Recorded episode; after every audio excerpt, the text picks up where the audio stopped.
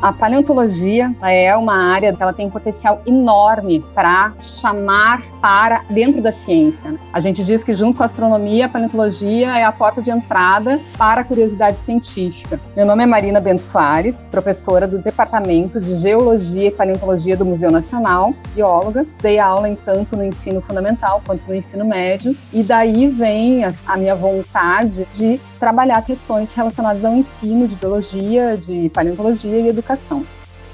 Instituto Claro. Educação. Ao ouvir falar em paleontologia, é provável que imagens de dinossauros venham à sua mente. Este é um dos objetos de estudo dessa área da ciência que costuma encantar estudantes dos ensinos fundamental e médio.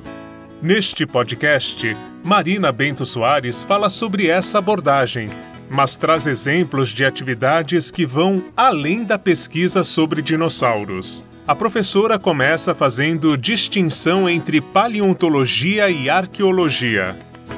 Enquanto a paleontologia se preocupa com o estudo da vida do passado da Terra, né, restos e vestígios de organismos que viveram no passado, a arqueologia vai se preocupar com o estudo dos objetos da cultura humana, cerâmicas, em objetos relacionados a questões todas culturais e, por exemplo, também Egito Antigo, múmias, tudo isso faz parte da arqueologia. Então, o objeto principal do estudo da paleontologia são os fósseis, que vão ser restos ou vestígios de organismos que viveram no passado geológico da Terra. Os dinossauros são a palavra mágica que a gente usa, então, quando começa uma conversa de paleontologia com o público escolar. Todas as crianças, em algum momento da sua vida, foram fascinadas ou são pelos dinossauros. E os professores podem lançar mão exatamente dessa característica para aproximar, então, os alunos do ensino da paleontologia e do ensino das ciências em geral. Havia um bicho enorme,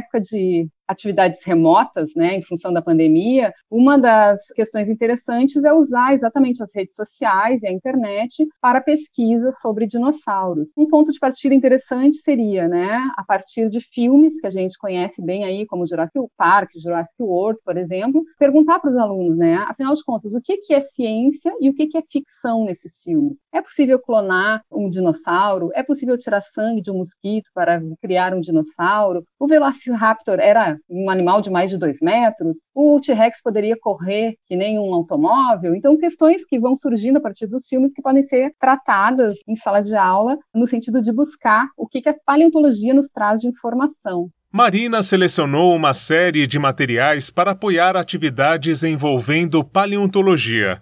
Você encontra todos eles no final do texto que acompanha esse áudio. Aqui, ela destaca uma das propostas que está no livro digital Paleontologia na Sala de Aula e que pode ser feita também em casa. Ela explica como a seleção natural com biscoitos trabalha de forma lúdica esse assunto a gente precisa de um saco de biscoitos sortidos, daqueles que têm biscoitos na forma de flor, de estrela, de rosca, de coração. Vamos precisar de cinco formas diferentes de biscoito, escolher quatro biscoitos de cada forma, totalizando 20. Desses 20, a gente vai escolher duas formas, por exemplo, estrela e coração, e nesses a gente vai pingar uma substância hipersalina, né, água e sal, para eles ficarem com gosto ruim. Uh, depois de secar, então a gente pode começar a atividade. Cada participante vai receber os 20 biscoitos e vai ter que, durante cinco rodadas, provar dois biscoitos por vez. A ideia é que logo no início, esse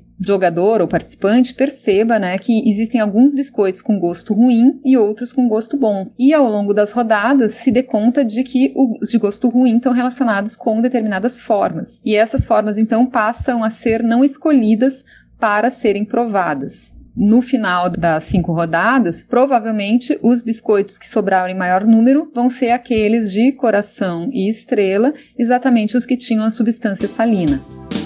Era um garoto que percebeu o mecanismo de seleção, girando o mundo, observou em um ser vivo a adaptação.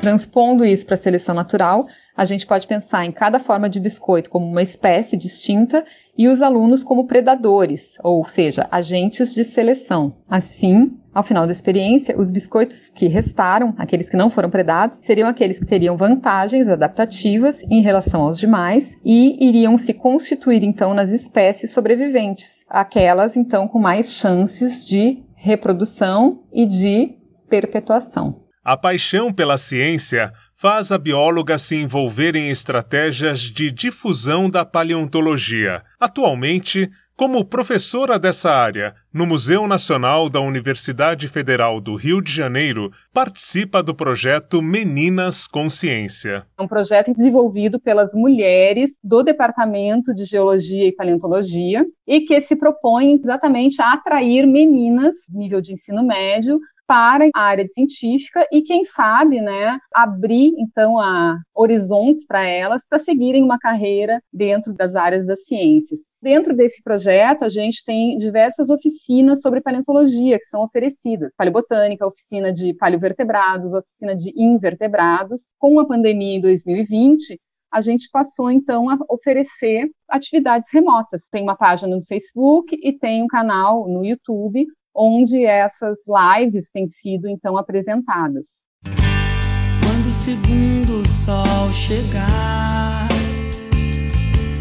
para realinhar as órbitas dos planetas.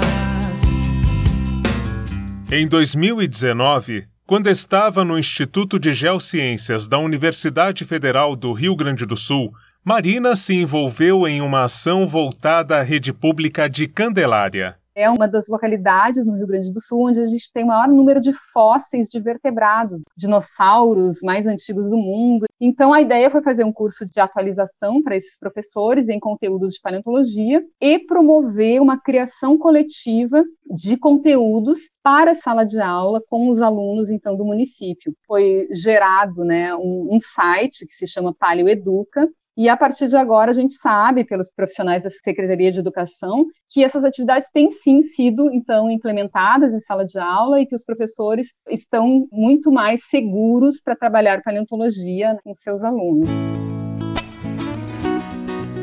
A paleontologia é uma forma de estimular a ciência entre estudantes. A seleção de links feita pela professora ajuda a tratar do tema na sala de aula ou em atividades remotas. Para acessar o conteúdo, é só seguir as pegadas no final do texto que acompanha esse áudio.